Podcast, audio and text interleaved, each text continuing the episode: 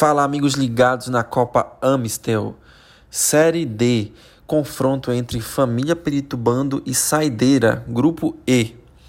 É um confronto entre o segundo e o terceiro lugar do grupo. E a família tem um jogo a menos. O primeiro tempo começa com a família abrindo o placar. Rodolfo, em jogada ensaiada, resultado de uma falta próximo da área, faz 1 a 0.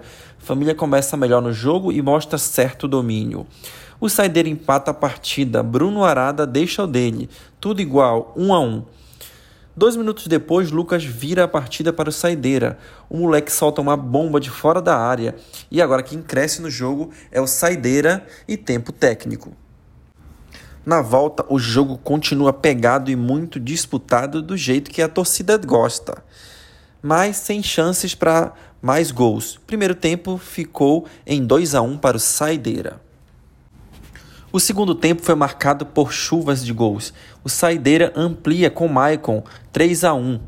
O Família diminui, o baixinho gringo Rayano deixa o dele. Momento do Família que cresce no jogo e sente que ainda dá. 3 a 2 parcial. Gol do Saideira, Barata cruza e o camisa Bruno e o e Bruno Arada de cabeça faz um belo gol e o segundo dele. Mas logo em seguida o Família responde, desconta e empata a partida. Lucas Costa faz 2, 4 a 4. Virada do Família. Camisa 10 coloca o Peritubando na frente e jogadores vão à loucura. Parcial 5 a 4.